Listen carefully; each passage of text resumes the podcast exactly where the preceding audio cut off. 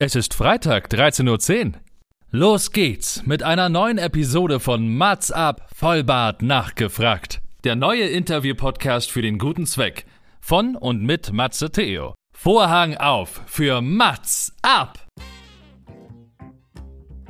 Trotzdem kann ein einziges Wort, die, das irgendwas auslöst, schon zu viel sein. Oder eine einzige Handbewegung, die in dem Video vorkommt. Oder so. Also manchmal denkt man auch, man ist triggerfrei, aber ist es eigentlich gar nicht. Andererseits ist es für mich besser zu wissen, dass ich nichts tun kann, als zu wissen, ich könnte etwas tun, aber ich bin zu faul oder zu arm oder zu, zu weit weg oder sonst irgendwas.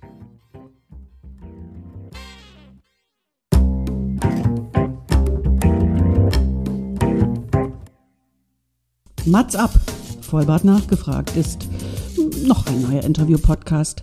Es kommen Leute zu Wort, die Matze Theo, das bin ich. interessant findet und die vorher noch nie die Gelegenheit hatten, ihre spannenden Geschichten zu erzählen.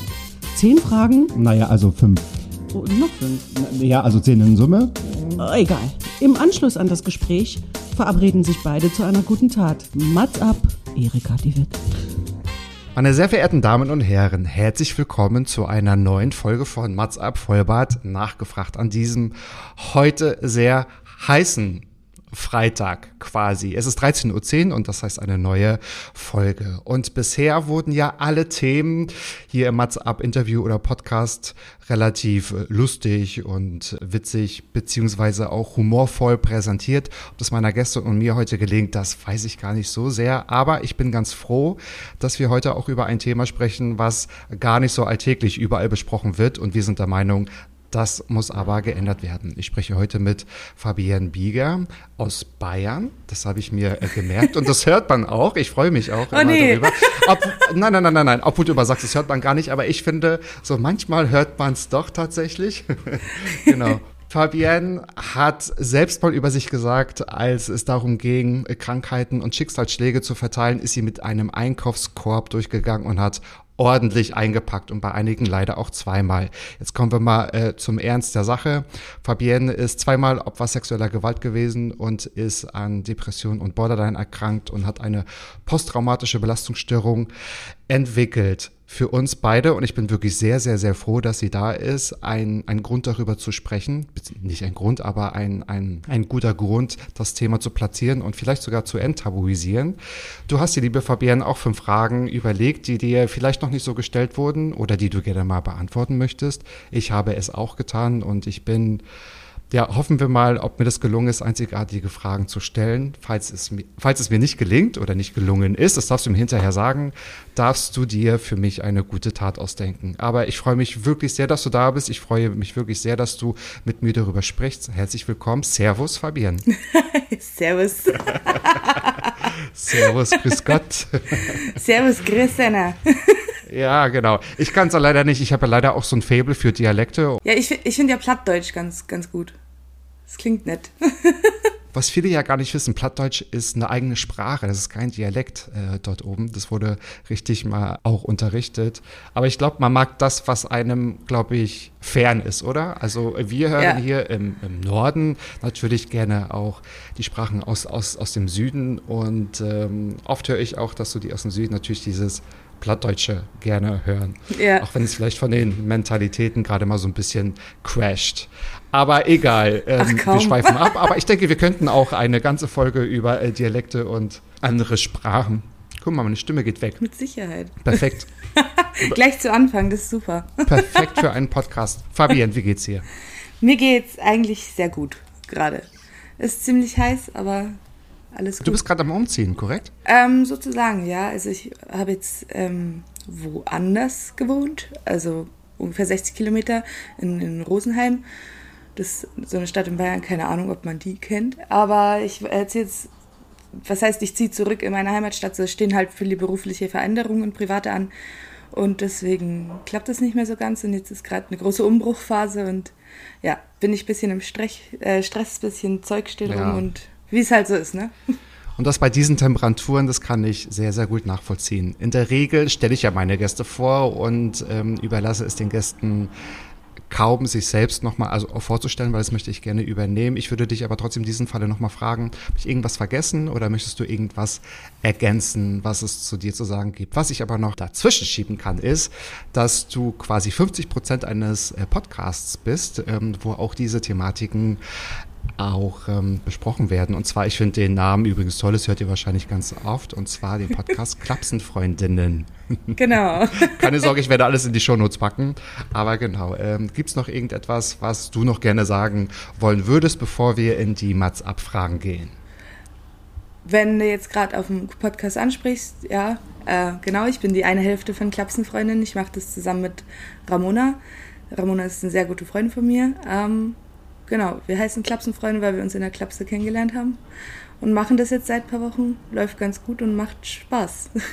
Und das hört ja. man in der Tat auch, genau. Und ähm, ich habe auch ein paar Folgen gehört, um auch ein Gefühl dafür zu bekommen, weil ich, ich bin ehrlich, es ist kein, kein großes Geheimnis, es war natürlich auch eine Herausforderung, sich auf so ein Gespräch auch vorzubereiten, aber ich freue mich trotzdem sehr darauf. Wir fangen mit deinen fünf Fragen an, liebe Fabienne. Du fragst dich selbst, wärst du lieber dumm und glücklich oder intelligent und unglücklich? Du, die Frage, die stelle ich auch, die stelle ich mir manchmal auch und bei einigen möchte ich sie auch gerne mal stellen, weil ich mir immer gar nicht so sicher bin. Wie kamst du auf diese Frage? Und was ich ist deine Antwort? Ich muss ehrlich sagen, die Frage, darüber denke ich irgendwie so oft nach, weil ich mhm, denke mir, mhm. es ist natürlich schön, wenn man glücklich ist, ähm, aber es ist nicht so schön, wenn man dumm ist, meiner Meinung nach. Weil, also ich meine jetzt nicht Leute, die irgendwie aus gesundheitlichen Gründen oder sonstiges äh, da Einschränkungen haben, sondern einfach, ja, was halt sehr stark in die ungebildete Richtung geht. Ich möchte jetzt keine Gruppen direkt ansprechen, aber ich denke, der Großteil weiß, von welchen Gruppen ich rede. Ähm, ja, ja. Ja, äh, genau, das ist, äh, es ist einfach schwierig, finde ich dann manchmal, wenn ich drüber nachdenke, ob ich lieber dumm und glücklich wäre oder unglücklich und intelligent. Aber ich glaube, wenn ich dumm wäre, wüsste ich ja nicht, dass ich dumm bin. Aber ich wäre wenigstens glücklich. Also ich glaube, ich würde mich davon entscheiden, dafür entscheiden. Beim Dummsein ist ja so, stört halt die anderen, aber dich selbst ja meistens nicht. So. Sonst würdest ja. du ja was dran ändern. Ja. Ich habe ja mal so einen Spruch gelesen, da musste ich auch drüber nachdenken. Ich weiß gar nicht mehr, ob ich ihn so zusammenbekomme. Da heißt es auch, dumm sein ist wie tot sein man selbst merkt es gar nicht, es ist nur problematisch für alle anderen. Ja, genau. Tatsächlich. Und ich glaube, da ist was Wahres dran. Ich weiß halt nicht, ob man automatisch glücklicher ist, aber vielleicht macht man sich gar nicht so viel Sorgen, vielleicht denkt man gar nicht so viel darüber nach, vielleicht macht man sich ähm, keine Gedanken über, ja, über andere, was natürlich manchmal auch gar nicht so gut ist. Ja, ja ich glaube, ich glaub, das ist genau der springende Punkt. Ich glaube nicht, dass man per se glücklicher ist, wenn man ein bisschen dumm ist oder so. Aber mhm, ich denke, ja, ja, genau. dass, dass ich sag mal so, wenn du dich jetzt überhaupt nicht für das interessierst, was so auf der Welt passiert oder was um dich rum geschieht, sondern lebst du einfach so dein eigenes Leben so munter vor dich hin, dann machst du dir natürlich auch weniger Gedanken über das alles. Und ich meine, wir leben in einer Zeit jetzt nicht erst seit Corona, sondern auch schon zuvor, wo, wo es viele Sachen gibt, über die man sich Gedanken machen kann oder den Kopf zerbrechen könnte, sag ich jetzt mal. Wenn du dich jetzt mhm. dafür alles nicht interessierst und es alles an dir vorbeizieht, dann denke ja. ich, bist du um einiges äh, besser beraten für das dich stimmt. selbst, sag ich jetzt mal. Manchmal sollte man es allerdings auch tun, sich darüber Gedanken zu machen, aber kannst du dich noch daran erinnern, es gibt noch eine Zeit vor Corona, oder? Gerade ist es so, dass irgendwie, das wird so ein Einschnitt sein, dass man darüber, glaube ich, immer noch erzählt. Vor Corona, zu Corona und nach Corona. Ich ja, glaube, das immer. ist, das ist so, als wenn Opa vom Krieg erzählt, werden wir über Corona, glaube ich, erzählen. Das ja. wird, glaube ich. Ja, das ist jetzt einfach ein fester Geschichtspunkt. So. Absolut, absolut. Die ganzen Geschichtsbücher kriegen neue Seiten. Deine zweite Frage ist, denkst du, du hättest dein Ziel, Gerichtsmedizinerin zu werden, erreicht, wenn die Dinge in deiner Vergangenheit nicht passiert wären? Und das ist ganz viel passiert, ich habe schon ein bisschen erzählt. Den Berufswunsch, Gerichtsmedizinerin oder Gerichtsmediziner zu werden, das teilen wir uns, das wollte ich auch werden. Ach echt? Ja. Ja, ja, ich finde, das hat was. Ähm, zur Frage. Ja, ich denke, ich denke, ich würde es mir selber ziemlich einfach machen, wenn ich es jetzt sagen würde, so, ja, wenn das alles nicht passiert wäre, dann wäre ich das. Natürlich hätte ich durchgezogen, hätte alles super geklappt. Ich glaube, das wäre schlichtweg gelogen. Ähm, ich denke, dass ich vielleicht näher dran gewesen wäre oder es halt einfacher gewesen wäre. Und ich hätte durchaus Chancen gehabt, dahin zu kommen. Aber ich, ich würde jetzt nicht zu 100% sagen, dass ich es gemacht hätte. Weil was jeder von uns vermutlich kennt und auch weiß, ist einfach die Pubertät da hat man keinen Bock auf Lernen, da hat man keinen Bock auf Schule, da will man andere Sachen machen. Mhm. Vielleicht wäre es dann daran schon gescheitert. Vielleicht wäre es einfach daran gescheitert, dass es ein sehr anstrengendes, intensives Studium ist, sehr zeitaufwendig, sehr kompliziert teilweise, weiß ich nicht. Aber ich sag mal, zu 60 Prozent hätte ich es geschafft. Sagst du denn auch, weil die Stolpersteine, die dir passiert sind, ich nenne es jetzt einfach mal so, die haben wahrscheinlich jetzt so, so, so einen geraden äh, Verlauf ja einfach mal, ja, äh, zerschossen und dir das unmöglich gemacht. Ähm, ich glaube, deine Frage geht wahrscheinlich auch dahin, dass du sagst, wenn jetzt alles, ich nenne ich nenne es mal in Anführungsstrichen, so normal in einem Atemzug alles passiert äh, wäre, dann hättest du wahrscheinlich die freie Wahl gehabt, das so äh, zu machen. Wann hast du denn dich jetzt von diesem Berufswunsch verabschiedet? Also äh, war das jetzt so eine Idee aus den Kindheitstagen oder hast du irgendwann gesagt, okay, das ist, ähm, das ist gerade alles andere als im Fokus? Ähm, ja, ist ziemlich kompliziert zu sagen. Ähm, ich müsste da kurz ein bisschen ausholen. Es war ja so, ich war zuerst auf dem Gymnasium äh, und als ich in der achten Klasse war, ist eben dieser erste Vorfall passiert. Und ich war damals 15 so. Ich habe nicht wirklich gewusst, was passiert ist. Ich konnte das nicht richtig einordnen. Das war einfach mhm. alles zu, zu viel. Ähm, ich hatte da auch keine richtige Hilfe, sag ich jetzt mal. Ähm, ich habe im Nachhinein auch oft mit meiner Mutter gesprochen. Sie sagt, sie hat gemerkt, dass ich damals anders wurde, aber sie wusste nicht warum. Sie dachte halt, ja, Pubertät. Aber ich habe ihr ja auch die, die Sache, die passiert ist, erst, ich glaube, drei Jahre später erzählt oder so. Ah, okay. Also ich okay. habe anfangs nicht mit irgendjemandem drüber geredet. Ähm, ja, genau. Und deshalb gab es, glaube ich, keinen so direkten Punkt, wo ich gesagt habe, so okay, und jetzt ist es so weit, dass ich es nicht mehr machen kann, sondern es war einfach so, dass ständig andere Dinge irgendwie im Fokus waren. Jetzt mal, um es ganz blöd zu sagen, halt irgendwie am Leben zu bleiben, sage ich jetzt mal.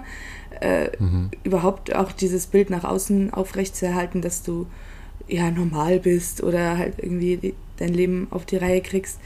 Ähm, beruflich ist bei mir immer drunter und drüber gegangen die letzten Jahre. Es war ganz kompliziert, weil ich einfach auch am Anfang vor allem psychisch überhaupt nicht stabil genug war, um dauerhaft eine Ausbildung auszuhalten oder sowas. Und dann hat natürlich auch noch das Abitur gefehlt. Und dann war die Sache eh gegessen. Aber jetzt so in den letzten Jahren, wo es mir besser geht und ähm, wo ich damit umgehen kann und drüber reden kann und, und auch beruflich für mich mehr oder weniger einen Weg gefunden habe, der mir passt, also eine Alternative praktisch, da ist mir halt dann schon bewusst geworden, sehr eigentlich wolltest du wo ganz anders hin als da, dort, wo du jetzt bist. Und ja, das war irgendwie so ein Prozess, dass es total aus dem Fokus geraten ist, also überhaupt nicht mehr die Denke davon war. Und, und auf einmal war es halt gelaufen, mehr oder weniger. Und ja, jetzt ist es so. Ich würde aber noch mal gerne auf den Punkt zurückkommen. Das heißt, ich meine, mit 15 ist dir das passiert. Und du hast ja gesagt, dass du hast irgendwie drei Jahre später erst deiner Mutter erzählt. Du hast quasi das mit dir alleine ausgemacht, oder? Du hattest keinen Support und keine Unterstützung. Habe ich das richtig verstanden? Genau. Okay, okay. Wow. Deswegen bewundere ich auch euch beide. Ihr sprecht ja auch offen über, über eure Biografien, sage ich mal, auch in äh, eurem Podcast. Es ist sehr spannend, euch zuzuhören. Man hört, das muss ich auch nochmal sagen, also Lob an euch beide. Ihr lacht unglaublich viel. Das, ist, das macht richtig, richtig Spaß. aber trotzdem ist man kein Zuhörer auf Augenhöhe, finde ich, sondern man hört so mit einem Respekt zu und mit, und, und mit einer Demo zu. Und ich finde das ganz, oder zumindest geht es mir so, ich finde es ganz gut, das einfach so zu hören, auch wenn man manchmal, es schmerzt ja auch zuzuhören, weil es ist dann auch unangenehm, aber ich denke mir, das muss man aushalten, weil man euch ähm, zuhört und auch lernt, wie ihr damit umgeht. Und ich sag mal, das liest man ja in keinem Medizinbuch, das liest man in keinem Blog, sondern das sind ja Erfahrungen, die äh, ja die man sonst eigentlich gar nicht erfährt. Ja, du hast ja. dir jetzt als dritte Frage eine Frage ausgesucht, wenn man sich über das Thema Depression ein bisschen auch informiert, denn liest man nie diese Frage. Und ich finde das so toll, dass du sie dir stellst, weil gehen wir jetzt mal in die Klischeekiste. Hast du dich schon mal in deiner Depression wohlgefühlt?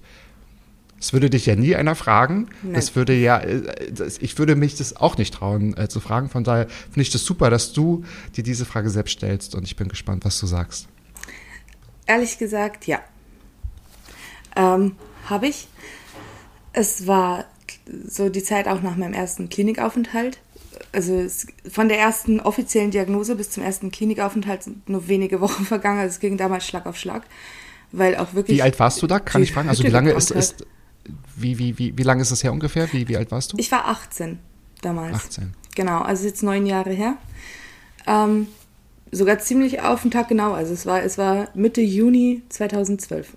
Es ist ja auch so, als gesunder Mensch hast du keine Vorstellung davon, wie, hm. wie ähm, was, was die Krankheiten jetzt bedeuten, was es für dich bedeutet, wie die Behandlung abläuft, etc. Ich habe ich hab gemerkt, mit mir stimmt irgendwas nicht, mir geht's nicht gut. Und als dann, äh, als es dann hieß, ja, du hast ähm, Depressionen und posttraumatische Belastungsstörung, habe ich mir gedacht, ah, super, ja, dann weiß ich ja jetzt, was los ist. So ungefähr und in ein paar Monaten ist alles wieder wie früher. Oder, oder halt einfach alles besser. So ich, das Ding ist auch, ich, ich kann gar nicht genau sagen, wann es gut war oder wie es früher gut war, weil es einfach mhm. bei mir ziemlich früh schon angefangen hat mit allen möglichen Sachen. Ähm, und danach, als ich aus dieser Klinik gekommen bin, habe ich gedacht, ja, ähm, irgendwer kümmert sich schon um mich und, und das passiert jetzt alles so um mich rum. Und dann geht es mir wieder gut. Aber so war es halt nicht.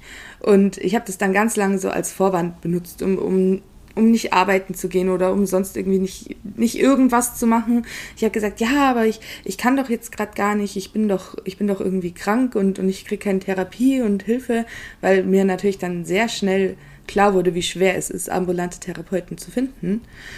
Ähm, und okay. habe dann immer gesagt, mhm. ja, ja, und bla bla bla. Und ich habe das dann auch irgendwie oft als Vorwand benutzt, teilweise und habe mich da auch wirklich irgendwie dahingehend teilweise wohlgefühlt, eben in meiner Depression, weil ich dachte so, ja, das ist, das bin jetzt ich.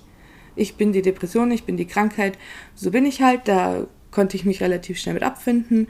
Und ja, so ungefähr so geht's dahin. Und vielleicht werde ich irgendwann arbeiten, vielleicht nicht, keine Ahnung. Also irgendwie so alles so ganz Larifari. Also ich habe mich da wirklich wohlgefühlt. Ich habe es mir da bequem gemacht, irgendwie auch auf eine Art. Aber irgendwann kam der Punkt, wobei der Punkt kam relativ schnell, so ungefähr nach einem Jahr, sag ich jetzt mal. Da war der Punkt so, nee, ich will viel mehr vom Leben als das, was ich jetzt gerade habe. Ich, wenn mir keiner hilft, dann muss ich mir selber helfen. Irgendwas machen, einfach machen, ausprobieren und ja, so war das. Mhm. Mhm. Aber ich würde sogar fast sagen, das ist vielleicht auch verständlich, weil wenn man die Diagnose bekommt, dann hat, also manchmal fehlt ja etwas schwarz auf weiß, ne, wo man sagt irgendwie, okay, jetzt ist es, ich sage jetzt mal amtlich, das habe ich und äh, da gibt es die äh, gewissen Therapiepunkte und so weiter und so fort. Und ich denke, ähm, das ist wahrscheinlich auf die Diagnose bezogen und wahrscheinlich nicht auf die schlimmsten Phasen deiner Krankheit. Also das so würde ich jetzt das mal äh, ja.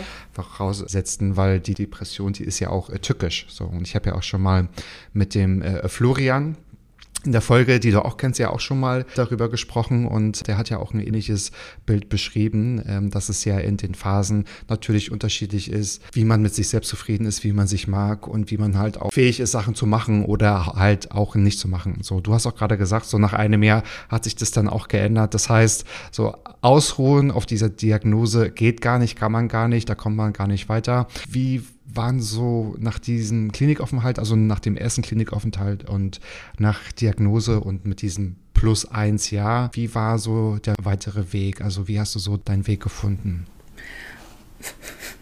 Es war total chaotisch. ähm, ich habe ich hab versucht, irgendwie eine Ausbildung in dem Bereich zu kriegen, der mich noch am meisten interessiert hat. Also halt, ja, was heißt interessiert, aber ich wollte halt gern im Büro arbeiten, nur eigentlich eben nicht für ein direkt wirtschaftliches Unternehmen. Also jetzt nicht irgendwie im Einkauf und irgendwelche äh, Kaufvertragsverhandlungen führen oder sonst was, sondern eventuell irgendwie im öffentlichen Dienst, also praktisch bei, bei Ämtern, Jugendamt oder sonstiges, also auch, mhm. auch den sozialen Aspekt in teilweit bedienen, weil ich auch immer diesen Gedanken hatte, so ja, ich hatte Erfahrung mit Ämtern und ich wäre gern eine gewesen, die es anders gemacht hätte, mit den anderen Leuten anders umgegangen wäre, so im Rahmen ähm, ihrer rechtlichen Möglichkeiten natürlich. Das war irgendwie mein Wunsch. Ähm, es ist mit meinem Lebenslauf schwer genug gewesen, überhaupt eine Ausbildung zu finden. Im öffentlichen Dienst konnte ich es mir dann sofort abschminken eigentlich, weil die nehmen dich nicht. Und dann habe ich alles Mögliche versucht. Also ich habe ich hab erst in einem Dönerimbiss gejobbt, irgendwie bin rausgeflogen, habe dann, hab dann gekellnert, dann habe ich eine Ausbildung halt auch zur Rechtsanwaltsfachangestellten angefangen. Es war halt irgendwie die ganze Zeit sowas. Ich wollte halt ähm, irgendwas machen. Ich wollte beruflich auch auf einen grünen Ast, sag ich jetzt mal, kommen. Was aber derzeit ja. ganz schwierig war, war, dass ich zu dieser Zeit nicht verstanden habe, kann ich jetzt im Nachhinein sagen, dass ich erst heilen musste. Also dass ich erst ein gewisses Level an Gesundheit überhaupt erreichen musste, um langfristig wieder beruflich irgendwo einsetzbar zu sein. Das habe ich lange Zeit nicht verstanden und habe mir da wirklich die Finger abgetippt, wie wahnsinnig, mit Bewerbungen und sonst was, obwohl ich überhaupt noch nicht imstande dazu war, überhaupt irgendeine Leistung zu bringen. Das war, es war kompliziert, ja. Also auch wieder erst hinterher zu verstehen, was es eigentlich war und einordnen zu können. Das heißt, ähm, du warst noch gar nicht so mit dir, also fertig und so stabil, dass du jetzt gar nicht so bereit warst für den, für den Arbeitsmarkt und alle anderen. Ja. Wie sah denn sonst dein soziales Umfeld aus? Darf ich fragen, wie, wie, ja. wie war das zu, zu, dieser Zeitpunkt, wenn man auch gerade dabei ist, ich meine, als sehr junge Erwachsene einen Ausbildungsplatz zu finden? Hm. Ähm, so in, im sozialen Umfeld trenne ich ganz klar zwischen Familie und, und Freunden und Bekannten praktisch. Mhm, ähm, okay. äh, mit der Familie war es schwierig. Ich bin ja 2018 auch in die Klinik gekommen und beziehungsweise dieser endgültige Auslöser für die, für die komplette Eskalation der Depression, sage ich jetzt mal, war, äh, als ich daheim rausgeflogen bin, mehr oder weniger. Von nach, zu Hause meinst du? Ja, genau, bei meinen Eltern okay. nach einem ziemlich okay. großen Streit. Also ich habe früher auch viel Mist gebaut einfach. Ähm, und, ich hatte dann am Anfang gar keinen Kontakt mehr zu meinen Eltern, was ich habe immer gesagt, das ist nicht so schlimm und ich will die eh nie wiedersehen, aber das war sehr schlimm. Es hat mich wahnsinnig belastet eigentlich. Mhm. Es hat zwei Jahre gedauert. Dann hat sich das langsam wieder aufgebaut und das hat mir auf jeden Fall auch dabei geholfen, dass es mir dann besser ging. So, das ist der familiäre Aspekt. Ich habe auch ähm, damals noch vier Brüder gehabt, mittlerweile sind es fünf, die, die die ich irgendwie, von denen ich einen Teil einfach beim Aufwachsen verpasst habe. So irgendwie eine wichtige Phase, mhm. weil zum Beispiel mein ältester Bruder, der war ein Kind, als ich ihn das letzte Mal gesehen habe und als ich ihn das nächste Mal gesehen habe, war er schon ein Teenager und hat hier irgendwie sich die Haare gemacht und sonst was. Und ich habe halt alles zwischendurch verpasst und es hat wehgetan. Und was Freunde angeht oder halt diesen Umkreis, hatte ich eigentlich schon ein sehr stabiles Freundschaftsumfeld. Also ich hatte damals die gleichen Freundinnen, die ich auch heute noch habe. Was ich ja, allerdings damals hatte, ja, das ist Gold wert, wirklich. Was ich allerdings damals hatte, ist ein Freund, eine, eine sehr, ja, ich mag den Begriff toxisch eigentlich gar nicht mehr so gern, aber es war eine sehr ungesunde Beziehung. Ich war emotional ziemlich abhängig von ihm und das hat er auch gewusst und auch ausgenutzt dementsprechend. Aber ich konnte da natürlich nicht, nicht so einfach raus. Hm, hätte ich den nicht gehabt, hätte es eventuell auch leichter sein können, weil die Beziehung, von der ich dachte, dass sie das Einzige ist, was mich glücklich macht, eigentlich ein, ein großer Punkt war, der mich unfassbar unglücklich gemacht hat. So, und deswegen ist es ganz, ganz schwierig, ähm, da jetzt so, so genau zu sagen, wie es war, weil einerseits war es wunderbar und ich habe ähm, auch von gewissen Leuten viel Rückendeckung erfahren und auf der anderen Seite war es auch ganz furchtbar. Es war, es war immer so eine, ja, so eine richtige Gratwanderung einfach. Es hätte den einen Tag mhm. so sein können und den anderen Tag genau das Gegenteil. Mhm, okay, also dann hat man dann auch wahrscheinlich, wenn man mit oder von Leuten umgeben ist, die vielleicht gar nicht so unterstützend sind und das vielleicht auch gar nicht verstehen, mit ganz viel Vorurteilen wahrscheinlich auch ja. zu tun. Und deine vierte Frage geht da dahingehend auch ähm, drauf ein. Hast du dir schon mal gedacht, dass du dir das alles nur einbildest, also jetzt bezogen auf deine Depression? Mhm. Das ist wahrscheinlich auch, könnte ich mir vorstellen, was du wahrscheinlich öfter schon mal gehört hast als Vorwurf. Ja, ich mir ja, ja, ja. Das hört man eigentlich dauernd. Also das hört man wirklich sehr oft. Und dann kommen halt diese typischen Aussagen, ja, reiß dich doch zusammen, jetzt stell dich doch nicht so an, jeder hat mal einen schlechten Tag und ich denke sie, ja, mhm. klar hat jeder mal okay. einen schlechten Tag, aber jetzt halt doch bitte mal die Klappe, weil, also hier, du hast einen schlechten Tag und machst dir heute Abend eine Flasche Wein auf, so, und ich habe einen schlechten Tag und bin am Abend eigentlich schon wieder bereit, um ins Krankenhaus eingeliefert zu werden. So ungefähr war es halt zu der Zeit. Oder ist mhm. es halt in den schlimmsten Phasen wahrscheinlich bei den meisten Leuten, die an Depressionen erkrankt sind. Es ist kein schlechter Tag oder sowas. Und ich habe mir dann natürlich schon oft gedacht, ob ich mir das vielleicht nur alles nur einbilde, weil man eben von außen auch immer diesen, diesen Input kriegt, dass das alles gar nicht echt ist. Also natürlich jetzt nicht von meinen Freunden, von meiner Familie, aber halt von vielen im Bekanntenkreis oder sonstiges, hört man die ganze Zeit, dass, dass das, was du hast, nicht echt ist. So ungefähr und dass es nur mit deiner Persönlichkeit zu tun hat. Und, und das ist ja alles eine Frage des Mindsets. Also ich kann dieses Wort wirklich nicht mehr hören, weil meine Frage ist kein, äh, meine Krankheit ist keine Frage des, meines Mindsets. So, es ist, naja. Mhm. Ähm, mhm. Aber was halt jetzt, wenn es dann so weit war, dass ich jetzt, sag ich mal, die Krankheit akzeptiert habe, ähm, denkt man sich dann eben, wenn man einen schlechten Tag hat, so, oh, beginnt jetzt wieder eine ganz schwere Episode, kommt jetzt wieder eine richtig tiefe Phase von Depression Oder habe ich heute tatsächlich nur mal einen schlechten Tag? Weil auch das ist natürlich möglich. Und an den Tagen fühlt es sich halt noch schlimmer an als so normal. Und dann ist es aber auch ganz wichtig abzugrenzen, einfach mal zu sagen, so, nee, heute habe ich wirklich einen schlechten Tag. So, es ist nicht so, dass ich jetzt wieder komplett abstürze. Es ist jetzt nur einfach viel passiert. Ich hatte viel Stress oder sonstiges. Ja. Heute ja. ist nur ein schlechter Tag du hast ein bisschen mehr Kontrolle wahrscheinlich oder kannst wahrscheinlich auch einschätzen, weil du dich ja auch immer besser und ja auch viel mehr also dich besser kennenlernst ja. und wahrscheinlich dich auch anders mit dir auseinandersetzen kannst. Ich stelle mir das auch ganz eigenartig vor, dass wenn man sich immer mit diesen Vorurteilen auseinandersetzen muss, dass man das wahrscheinlich auch unbewusst trotzdem im Kopf nochmal durchdenkt und sagt, okay, wie haben die das gemeint und ist vielleicht wirklich was dran oder ist da gar ja. nichts dran und so. Ich denke, das ist ja auch eine Auseinandersetzung, die wahrscheinlich gar nicht auch aus, äh, aufhört. Jetzt eine Frage, die jetzt äh, nicht in, in deinem Fragenkatalog äh, steckt, die mich aber trotzdem interessiert. Wie findest du, wird dann das Thema allgemein, weil du hast davon auch erzählt, dass ähm, es unterschiedlich ist oder dass es halt kompliziert ist, wenn Leute das so gar nicht so ernst nehmen. Wie findest du das Thema Depression so in den Medien präsentiert, in, in Film, in Musik, äh, Theater oder wie darüber gesprochen wird? Wie, wie, was, was ist dein Empfinden? Puh, schwierig. Es ist, es ist wirklich zweigeteilt. Ähm, was jetzt angeht, so in, in, sag ich jetzt mal, Film und Fernsehen, ist eine Sache, die natürlich extrem, extrem raussticht. Für mich persönlich, ich, ich meine, da haben andere bestimmt auch anderes Empfinden, aber für mich persönlich ähm, war beispielsweise auch die, die Folge von Shea Krömer, als Thorsten Sträter zu Gast war oder, oh, oder viele Auftritte toll. von Thorsten Sträter oder auch Nora Tschirner ja. teilweise oder eben Kurt Krömer. Ich meine, das sind halt nun mal die deutschen, was sage ich, Zugpferde dieser, dieser, dieser ganzen Sache, also die, die bekanntesten, mhm. sage ich jetzt mal. Und wenn sie darüber reden, finde ich es sehr gut meistens. Es sind auch teilweise verschiedene Aspekte, unterschiedliche Aspekte und es tut halt einfach auch mal gut, obwohl es mir natürlich leid tut für die drei, auch, dass sie daran erkrankt sind, ist ja logisch, aber es tut halt auch gut, dass endlich mal irgendjemand öffentlich spricht. Und zwar jetzt, ich meine, natürlich kann auch ich öffentlich sprechen, aber mir hören vielleicht zehn Leute zu. Und diesen Leuten hören mehrere Leute zu. Und deswegen finde ich das unfassbar wichtig. Dann wiederum, was mhm. jetzt Filme angeht, ist es teilweise wirklich sehr schwierig, weil auch diese Klinikaufenthalte, die in Filmen ähm, irgendwie, sag ich jetzt mal, porträtiert werden, ist es so, dass, dass ganz oft alle möglichen Klischees über psychiatrische Kliniken oder psychosomatische Kliniken bestätigt werden und dann so gezeigt werden. Und das hilft absolut niemanden. Also wirklich niemanden. Das ist wirklich schwierig. Da könnte ich mich so oft drüber aufregen. Aber hilft ja nichts.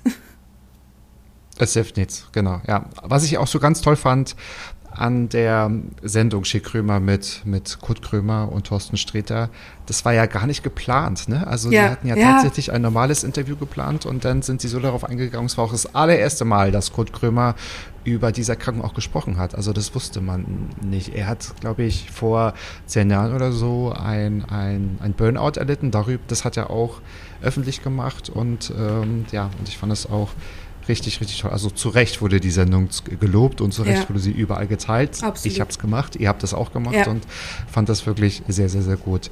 Dir ist jetzt wirklich auch eine ganze Menge passiert. Wir haben schon ansatzweise ein bisschen was darüber gehört. Jetzt fragst du dich aber auch und auch hier wieder ganz spannend, welche Entscheidungen in deinem Leben bereust du am meisten? Ich habe als Jugendliche mal Geld geklaut aus der Familie, aus, mhm, aus einer Kasse. Und das ist nach wie vor die Entscheidung, die ich am meisten bereue, weil die einen Riesenrattenschwanz, der ich jetzt mal nach sich gezogen hat, wo auch, wo auch viele Streitigkeiten mit meinen Eltern, mit meinen Großeltern sonst was reinspielen. Also es waren jetzt keine Unsummen oder so. Ich habe jetzt niemanden vor den finanziellen Ruin getrieben, aber es gehört sich einfach nicht. Es gehört sich einfach ja. nicht, das ist eine schlechte Sache, es bricht das Vertrauen, mhm. das ist einfach ein Unding, das macht man nicht. Und das ist bis heute die Sache, die ich am meisten bereue. Es war damals äh, von meinem Großvater eben und, und er ist jetzt heute auch nicht mehr unter uns, beziehungsweise schon kur relativ kurz danach auch verstorben. Und ich finde das ziemlich schade, weil natürlich auch das Letzte, was er dann mitbekommen ist, ist irgendwie, dass alle zerstritten waren. Und sowas. Okay. Und genau, das ist eigentlich die Sache, die ich am meisten bereue. Aber also es hat halt auch gedauert. Früher war ich da ganz furchtbar sentimental, habe jedes Mal angefangen zu heulen. Ist jetzt auch nicht mehr so, aber wenn ich drüber nachdenke, was, was eben diese Sache ist, dann kommt mir immer als erstes das in den Kopf. Aber du hast es ja dann, also so habe ich es verstanden, auch zugegeben. Du hast es gesagt, es wusste jeder, dass du es warst und es gab ein bisschen Knatsch in der Familie. Ja, genau. Hm. Wie ist die Stimmung denn jetzt? Also auch zu äh, deinen Eltern? Ihr, ihr, habt wieder Kontakt, richtig? Ja, alles super. Also äh, besser super? als jemals zuvor. Ah, okay. okay, jetzt war die Stimme weg.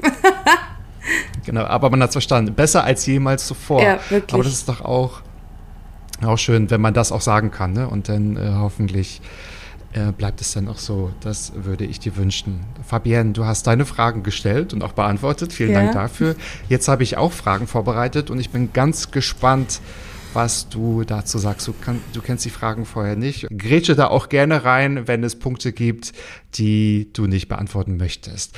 Wir kennen alle noch die große Sendung Männerwelten. Die wurde ja auch mit dem Grimme-Preis ausgezeichnet. Ich würde dich gerne mal fragen, wie schmal ist der Grad für Betroffene zwischen aufklären und darüber reden und auf der anderen Seite, das ist einfach zu schmerzhaft immer daran erinnert zu werden. Wie ist es deiner Meinung nach? Gute Frage.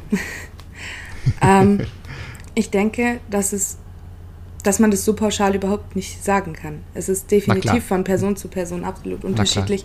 Hängt garantiert auch ähm, damit zusammen, sage ich jetzt mal, von der, von der Tiefe oder der Schwere des, der, der, der Traumata und wie lang ist es her? Also ich könnte äh, jetzt, wenn es erst gestern passiert wäre, könnte ich mir Männerwelten heute nicht anschauen. So, aber Aber du hast es geschaut? ich habe es geschaut, ich habe es oft geschaut, ich habe es allen möglichen Okay. Leuten gezeigt, die auch nicht so internetaffin sind. also Okay, beispielsweise super, ja, Eltern, super, Großeltern etc. Ähm, habe das allen gezeigt, ich habe es mir so oft angesehen. Ähm, ich, ich glaube, dass es da kein, kein, es gibt da nicht mal so einen richtigen Grad. Es ist einfach eine riesige, verschwommene Grenze. Weil bei manchen Leuten, die sagen, ja, sie halten alles aus und sie können darüber reden, etc., trotzdem kann ein einziges Wort, die, das irgendwas auslöst, schon zu viel sein. Oder eine einzige Handbewegung, die in einem Video vorkommt. Oder so. Also manchmal denkt man auch, man ist triggerfrei, aber ist es eigentlich gar nicht. So. Und ich denke, das ist ziemlich schwierig. Aber es ist wichtig, dass Leute drüber reden. Und das ist auch das, was ähm, praktisch Ramona und ich in, in unserem Podcast gesagt haben, halt, dass jede Person, die bereit ist, über irgendetwas zu sprechen, sollte es jetzt sexualisierte Gewalt sein, äh, psychische Krankheiten, sonstiges, jede Person, die darüber bereit ist zu sprechen, sollte auch darüber sprechen, denn damit hilft sie allen Leuten, die nicht bereit sind, sich damit zu beschäftigen oder darüber zu sprechen, weil es einfach noch zu tief sitzt, weil es weil es zu sehr wehtut, zu sehr schmerzt oder weil es dich einfach kaputt machen würde. Und deswegen genau, bin ich ja. also so Formaten wie, wie Männerwelten ist da einfach wahnsinnig wichtig, finde ich. Ähm, und ich bin dankbar für sowas, weil es einfach diese, diese ganze Thematik in den Mittelpunkt rückt. Hättet ihr irgendetwas anderes gemacht oder hat euch da noch irgendetwas gefehlt bei Männerwelten? Ich persönlich für mich hätte nichts anders gemacht und es hat mir jetzt auch nichts gefehlt. Ich fand es genauso, wie es war, gut. Ähm, auch einfach super Sache von Sophie Passmann, muss ich sagen. Ich liebe diese Frau sowieso. ja, Und- ich auch. Ja, die ist Wahnsinn.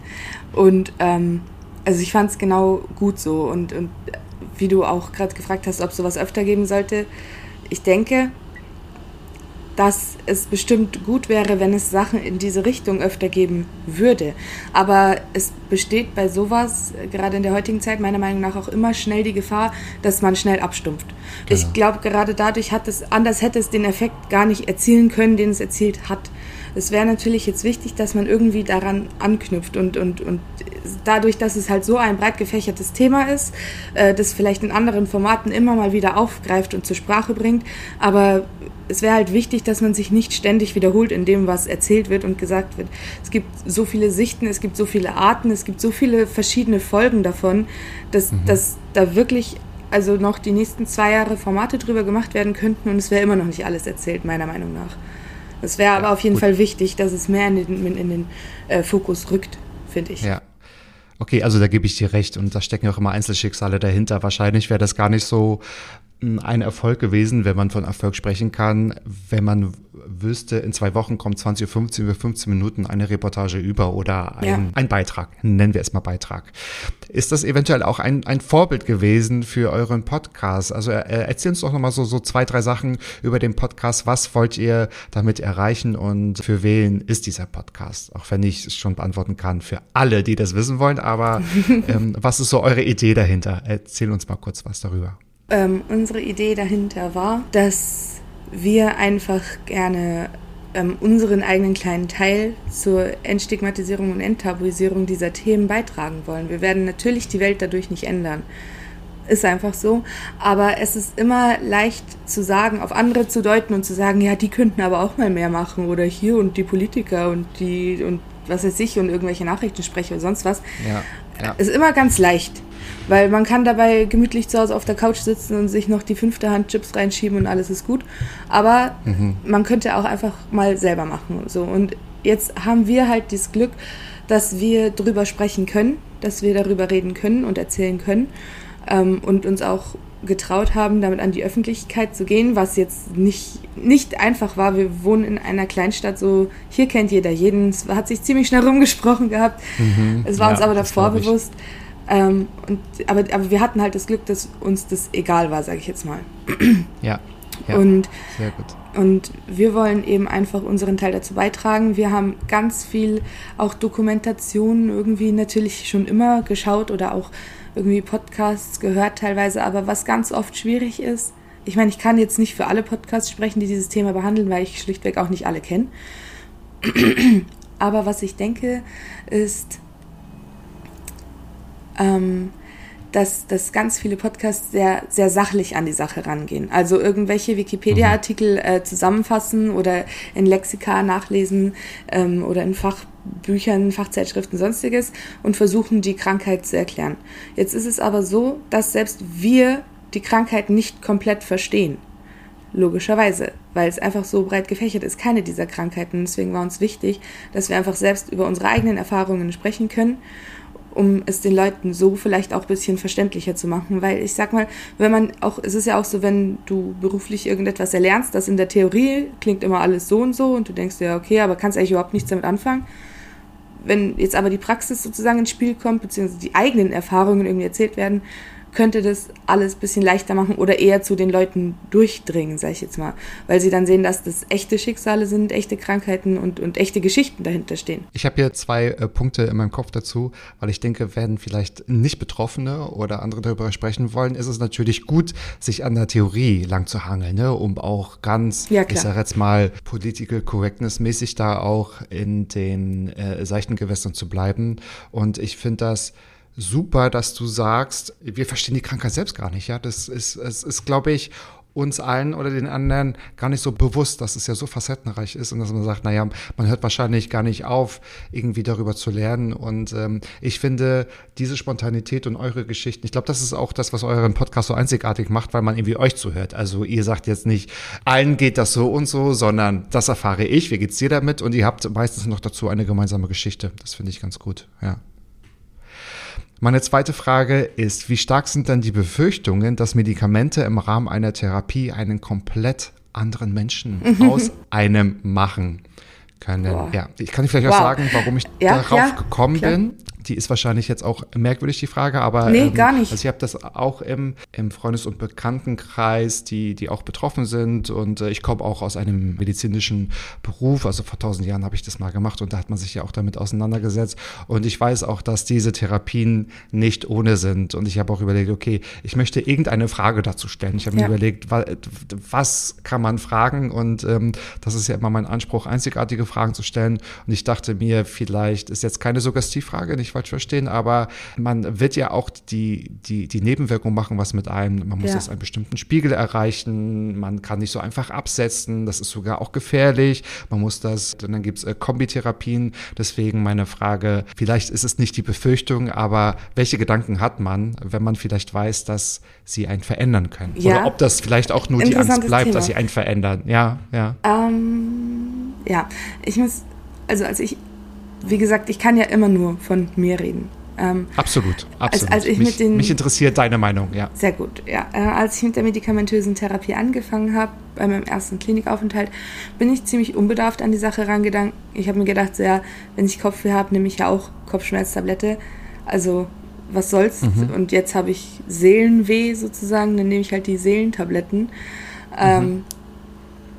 ja, und ich habe ich hab bei mir jetzt persönlich überhaupt keine, keine Veränderung meiner Persönlichkeit gemerkt. Das Einzige, was ich gemerkt habe, war bei den Schlaftabletten, die ich am Anfang hatte, weil ich wirklich nicht mehr schlafen konnte, deswegen musste danach okay. geholfen werden, dass ja. ich, wenn ich danach nicht sofort ins Bett bin, innerhalb von einer Stunde, dann habe ich wirklich Essanfälle bekommen, die waren nicht mehr schön. Und Okay. es ist halt bei mir sehr problematisch, weil Krass. ich auch eine diagnostizierte äh, Binge-Eating-Störung eigentlich habe. Und das war dann natürlich sehr problematisch. Ansonsten hätte ich damals gar keinen Unterschied von meiner Persönlichkeit gemerkt. Allerdings Mhm. hatte ich damals einen sehr guten Bekannten. Also damals war es noch ein sehr guter Bekannter. Irgendwann war es dann eben mein Freund, der eben mit mir diese nicht so gute Beziehung geführt hat. Ähm, und er meinte damals, ja, du bist ein komplett anderer Mensch, seitdem du zurück bist und bla bla bla bla bla. Und ich habe das aber auch nur von ihm gehört. Deswegen weiß ich jetzt gar nicht, wie viel ich da im Nachhinein noch so drauf geben kann. Weil vielleicht Okay. lag es auch einfach Ja, daran, ja, dass es verstehe. mir dadurch besser ging. Es hat meine Dings gesteigert. Ich Mhm. hatte halt auch wieder Selbstwertgefühl. Vielleicht war auch das einfach so ein Punkt, der ihm nicht wirklich gepasst hat. Weiß ich nicht. Ich werde ihn jetzt aber auch unter Garantie nicht mehr fragen. Und Nee, das würde uns ja jetzt auch nicht weiterbringen, wenn Ähm, er jetzt nicht. darauf antworten würde. nee. Und äh, genau, ich glaube, vielleicht ähm, hat jeder schon seine Antwort auch äh, bereits im Kopf. Du hast gesagt, du bist ganz unbedarft herangegangen. Das heißt, man, man macht sich da vorher gar nicht so große Gedanken. Sagen, okay, was könnte vielleicht passieren oder was ist, wenn das mich vielleicht verändert? Oder kann ich überhaupt mit einer kompletten Veränderung einfach so umgehen? So, das war so meine Idee, die vielleicht in der Frage Hm. Ja. vorkommen könnten. Ähm, ja. ich, wie gesagt, ich, ich habe viele Leute erlebt, die sich darüber sehr viele Gedanken gemacht haben. Und ich gehöre da eben nicht dazu, auch nicht über die Nebenwirkungen. Das Einzige, was ich für mich selber halt gesagt habe, ist, dass ich nicht, mich nicht nur auf die medikamentöse Therapie stützen möchte. Also ich würde auch natürlich sehr gerne noch Gesprächstherapie, Verhaltenstherapie, sonstiges, Traumatherapie in Anspruch nehmen, um das alles zu verarbeiten, Ja. weil die Medikamente ja im Endeffekt auch nur die, die Symptome lindern, sozusagen, aber ja nicht die, die Krankheit an sich ähm, heilen. Also wenn du jetzt eine Kugel Genau, in der genau. Schulter hast, dann kannst du jeden Tag Schmerztabletten nehmen und es ist vielleicht okay. Aber auf Dauer ist es natürlich sinnvoller, wenn du irgendwann einfach mal operiert wirst und diese Kugel entfernt wird. Und dann machst du noch Reha und Bewegungsübungen oder sonst was und irgendwann kannst du deinen Arm wieder normal bewegen und hast keine Schmerzen mehr Richtig. um es mal so Richtig, zu richtig. erklären. Und das Ja. ist das, deswegen ist auch das, das der einzige Grund, wo ich halt sage, ich möchte nicht mein Leben lang auf Tabletten angewiesen sein.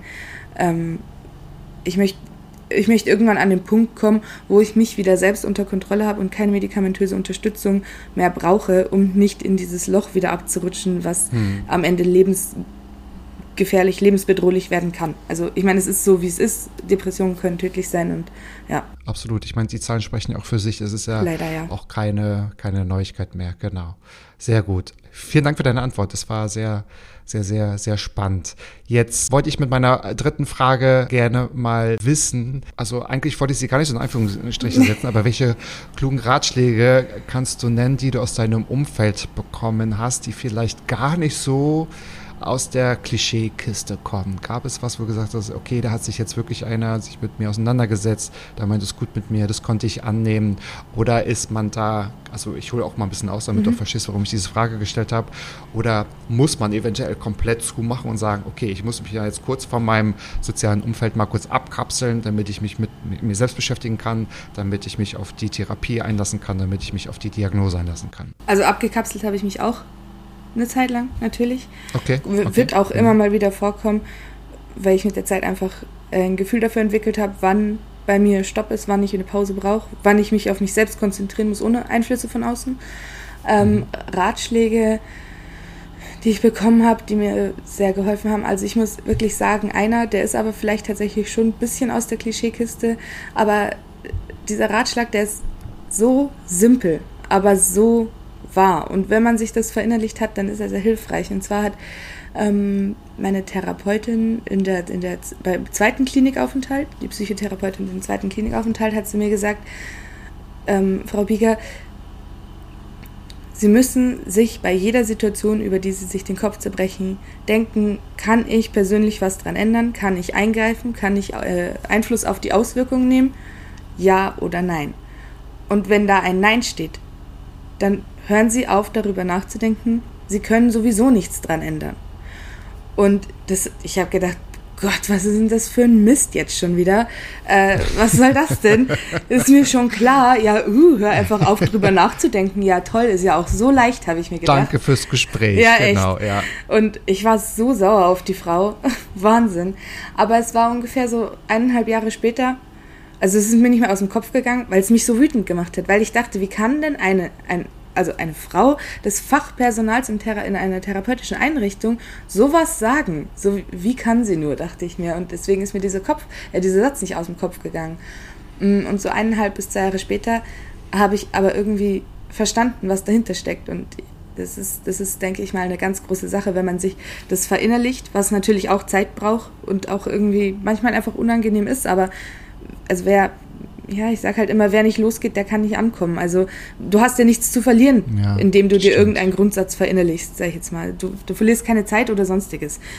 Und ähm, ich habe dann irgendwann gemerkt, wie viel Wahrheit da drin steckt, wenn man für sich Wege findet, damit umgehen zu können.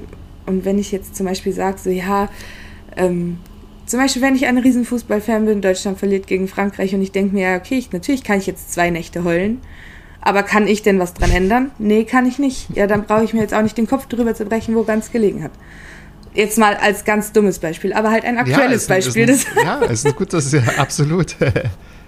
Genau, und, und wenn man das verinnerlicht hat, dann, also beziehungsweise ich habe es verinnerlicht und es hat mir schon oft geholfen.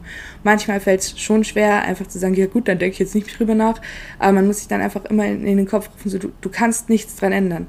Und natürlich gibt einem das manchmal ein gewisses Gefühl von Ohnmacht oder Machtlosigkeit, aber andererseits auch, ähm, andererseits ist es für mich besser zu wissen, dass ich nichts tun kann, als zu wissen, ich könnte etwas tun, aber ich bin zu faul oder zu arm oder zu zu weit weg oder sonst irgendwas. Also dann, dann verstehe, lieber so. ja. Und ich meine, dir Ja. bleibt dir nichts anderes übrig, als dann diese radikale Akzeptanz, dass du eben nichts dran ändern kannst. Egal, wie sehr du dir den Kopf zubrichst, aber du kannst nichts dran ändern. So. Ja. Und wenn das dann irgendwann mal, als das irgendwann mal in meinem Kopf war, hat mir das in wahnsinnig vielen Situationen unglaublich geholfen. Also wirklich, ich kann nicht in Worte fassen, wie sehr es mir geholfen hat. Das heißt, du hast es gerade auch, oder du hast es erst erlebt oder verstanden, als du es quasi angewendet hast und verstanden hast. Ja. Ne? Aber klar, das klingt wahrscheinlich so eine Floskel. Das passt ja auch zu allen Themen. Das kann man ja immer auch gut anwenden. Ich habe das auch mit äh, Pavlo, mit einem äh, Gast, der vor ein paar Wochen zu Gast war, auch schon mal gesagt, dass, oder er, der Coach ist, auch so für äh, queere junge Leute, der dann auch gesagt hat, also was sind denn deine Vorstellungen? Wenn du merkst, du kannst etwas nicht ändern, dann zerbrich dir doch darüber bitte nicht den Kopf, weil dann äh, lass uns darauf konzentrieren und darüber reden, über die Punkte, die wir unmittelbar verändern können. Und ich glaube, das ist echt ein super, ein super Punkt, der Ja. gar nicht so leicht ist, aber sich so einfach anhört. Ne? Ja, ja, absolut. hört sich viel leichter an, als es ist. Wie gesagt, es dauert eine Zeit, bis man das verinnerlicht hat, verstanden hat und auch anwenden kann. Aber ähm, Mhm. Ja. man bricht sich kein Heißt auch- Zacken aus der Krone, wenn man es probiert. So. Das stimmt und das heißt aber auch, man muss sich sehr stark mit sich auseinandersetzen Ja. und selbst reflektieren Ja. und auch mal sagen, okay, das, da würde ich vielleicht jetzt nicht adäquat reagieren und es wäre doch besser, wenn und so weiter und so fort. Jetzt haben wir zwei ähnliche Fragen, aber ich habe sie trotzdem anders gestellt. Du hast äh, vorhin schon gesagt, hast du dich schon mal in deiner Depression wohlgefühlt und du hast das beantwortet. Ich möchte fragen, es gibt ja so viele Setten von Borderline und von Depression. Wie eigenartig ist das, deiner Umgebung oder deinem sozialen Umfeld zu vermitteln, dass es dir auch mal in längeren Phasen einfach nur gut geht? Ich habe letztens erst äh, mit, mit zwei äh, netten Jungs auf, auf Instagram in einem Live-Format darüber gesprochen, wenn ich das jetzt Ja. kurz so erwähnen darf am Rande. ähm, und, und da habe ich auch gesagt, dass ich teilweise wirklich Angst äh, hatte, wenn es mir mal längere Zeit gut ging, dass dann andere Mhm. Leute meine Krankheit erst recht nicht mehr ernst nehmen, weil sie sich denken, äh, wo ist sie jetzt krank? Moment Die macht doch genau. alles, doch alles Was ist denn super. mit ihr los? Ja, Ja. eben. Ja, genau das wollte ich, also genau da wollte ich hin. Ja, Ja, das ist ja, ja. eigenartig, ehrlich Ja. gesagt. Ne? Ja, und, und das ist aber ganz fatal, meiner Meinung nach, weil dich das dann in, dein, in deinen guten Phasen ausbremst, eine gute Phase zu haben. Mhm. Weil du mit deinen Gedanken schon wieder da drin hängst, dass es dir schlecht gehen sollte. Du redest dir selbst ein, aber ich habe doch Depressionen, ich habe doch Borderline, ich habe doch eine schwere posttraumatische Belastungsstörung. Eigentlich muss ich jetzt weinen, so ungefähr, und nicht hier lachend am See sitzen. Ähm, ja, es war anfangs so, es hat auch Zeit gebraucht. Also so wie alles Zeit braucht. Ähm, aber mittlerweile ist es so, da denke ich mir wirklich, also da bin ich auch ein bisschen radikal geworden, muss ich sagen, aber da denke ich mir echt jetzt, wenn, wenn jetzt irgendwer denkt, da einen dummen Kommentar bringen zu müssen, von wegen so, ja, so schlecht kannst du ja gar nicht gehen, dann sage ich einfach so, ja, weißt du was, geh einfach weiter, Ingo, keine Ahnung, backen Kuchen oder mach irgendwas, mach dich nützlich, aber lass diese dämlichen Kommentare. Und da, ja, da gebe ja. ich auch, da gebe ich auch mittlerweile gar nichts mehr drauf, weil wenn du jetzt zum Beispiel Rheuma hast, dann hast du an manchen Tagen hast einen Rheumaschub, kannst dich nicht bewegen und an anderen Tagen spielst du Fußball. Ja, passiert halt. Also, total, so sind halt Krankheiten. Es gibt die, es gibt die guten Phasen, es gibt die schlechten Phasen. Ja wie merkwürdig das ist, dass man sich darüber überlegt, damit einem die Gesellschaft wahrscheinlich oder damit man in diese Schublade passt, darf es einem ja gar nicht so gut gehen, weil ja. man hat ja auch eine Krankheit und den Stempel, oder? Eigentlich ist es ja total absurd. Es ist Aber total gut, absurd. Sagst, und total das ist für absurd. dich selbst natürlich auch absolut kontraproduktiv. Das ist ja Gift. Ja, absolut, total. genau. Ja, ja, ja, ja, ja, genau. Aber die Phasen, und das wollte ich damit sagen, die gibt es ja. Natürlich, ja natürlich. natürlich. Ja. Die sind gut. Ja. die sind schön. Absolut, genau sollte ja dann auch so sein. Ich komme schon zu meiner fünften und zu der zehnten Frage insgesamt. Die ist bei einigen gleich gewesen. Ich habe sie, ähm, also die fünfte Frage ist immer gleich, ich habe sie ja aber vor ein paar Monaten umgestellt. Was ist im Moment jetzt schon so gut, von dem du möchtest, dass noch mehr davon passiert? Ich mag mein Leben momentan einfach. Also ich habe so unfassbar tolle Leute um mich. Ähm, Ob es jetzt Ramona ist, ähm, auch mit dem Podcast, freue ich mich natürlich, mhm. wenn wir, also wir haben mhm. jetzt gerade Sommerpause gemacht, weil bei uns geht es gerade drunter und drüber im Privaten. Ähm, da will ich natürlich, dass noch mehr kommt, dass es weitergeht, dass wir auch noch in, in fünf Jahren irgendwie vor dem Mikro hocken und uns unsere Sachen da runterlabern. Ähm, ich möchte, dass es einfach so bleibt, wie es in meinem sozialen Umfeld ist. Ich habe, wie gesagt, tolle Freunde, ich habe super Bindung zu meiner Familie. Ich mhm. bin beruflich auch endlich auf einem, auf einem sehr, sehr guten Weg. Ähm, das soll auf jeden Fall so bleiben.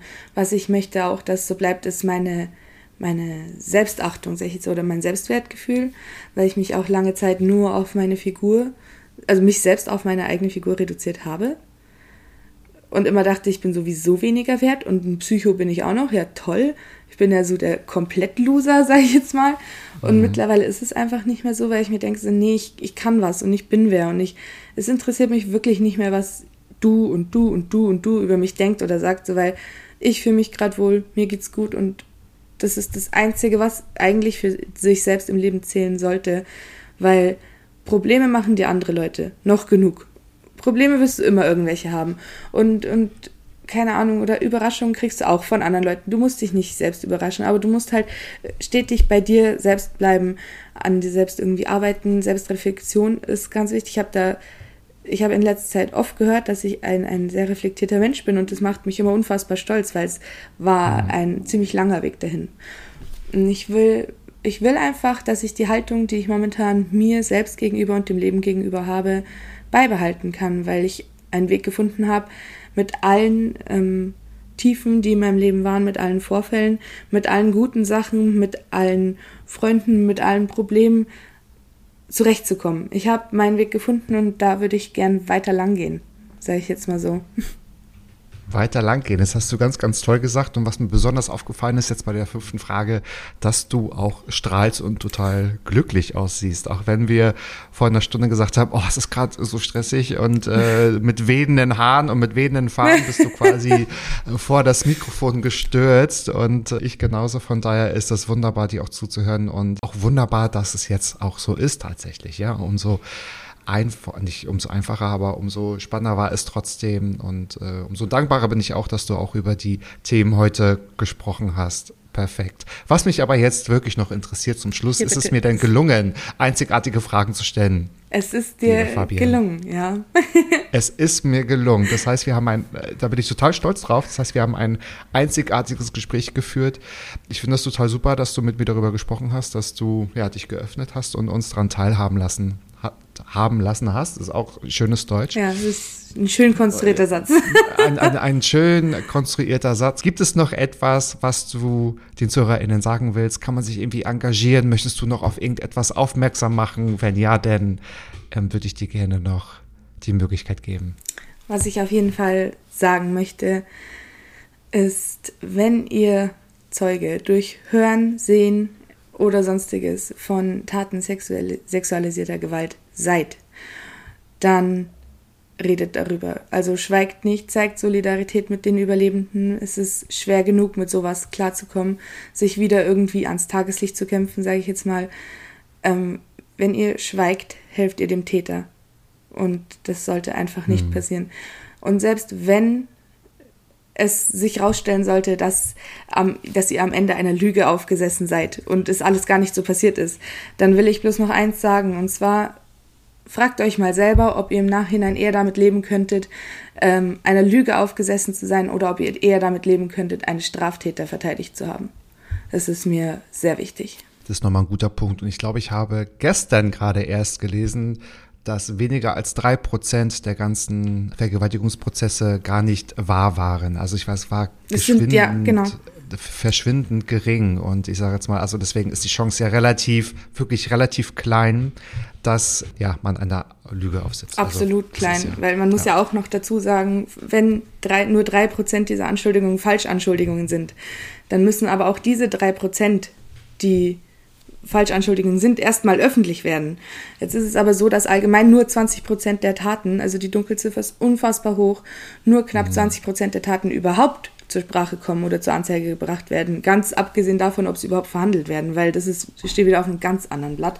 Aber mhm. es ist so wenig bekannt von dem, was passiert. Und wenn dann davon noch drei Prozent falsch beschuldigt sind, dann sind es garantiert weniger falsch Beschuldigte oder sonstiges als in so gut wie allen anderen äh, ähm, Straftatbeständen, sage ich jetzt mal. Klar, das verringert ja die Zahl, ne? Genau, ja, das ist wahrscheinlich noch, noch, noch weniger. Es ist einfach ähm, ein Prozent. verschwindend ja. gering und das, das, Absolut. die sind dann nur äh, falsch beschuldigt, sage ich jetzt mal, aber falsch verurteilt wird dann auch praktisch nochmal so gut wie niemand. Mhm. Und von daher ist es, ist es, natürlich ist es schwierig. Und ich sage auch ganz ehrlich, die Leute, die, die diese falschen Behauptungen aufstellen, die behaupten, dass sie irgendwie ähm, Opfer wurden, beziehungsweise Überlebende sind, obwohl sie es gar nicht sind. Diese Leute, das es ist, ich, ich möchte jetzt nicht ausfallen werden, natürlich nicht, aber die helfen niemanden. Die helfen weder ähm, irgendwie den Strafverfolgungsbehörden noch den wahren Überlebenden oder sonstiges. Es ist einfach eine Respektlosigkeit, sich so eine Geschichte auszudenken. Und wer sich trotzdem so eine Geschichte ausdenkt, der sollte sich dann mal Gedanken über was ganz anderes in seinem Leben machen. Ja, und für euch natürlich auch so eine Art Ohrfeige, oder? Weil das ist, äh, genau, ja, ja, ja, genau. Verrat, absolut, absolut. Aber mit, mit Verrat wollen wir den Podcast gar nicht beenden, Nein, auf liebe gar Fabienne. Es war mir das allergrößte Vergnügen. Ich danke dir wirklich sehr. Ich ja. werde natürlich alles Wichtige auch in die Shownotes packen, das habe ich schon gesagt, über euren Podcast und auch über einige Anlaufstellen und vielleicht werde ich nochmal Männerwelten in die Shownotes packen. Liebe Grüße an Sophie Passmann, falls sie auch mal in den Podcast kommen möchte. Also ich hätte vielleicht Zeit.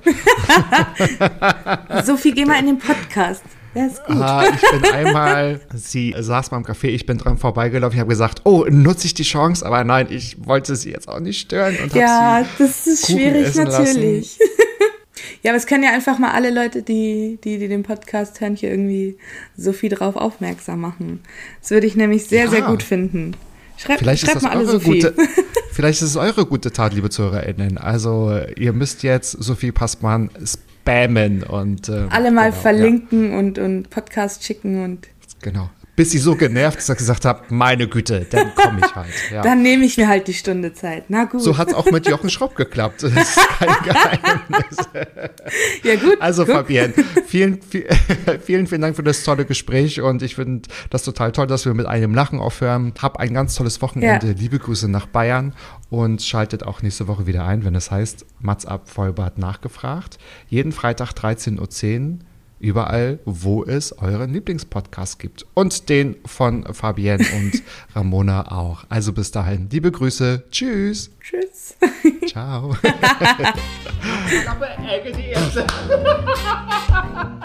Hallim, hallim. Ja. Mann, du bist gefeuert.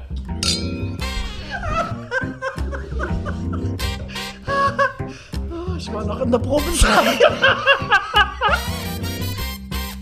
Mats ab.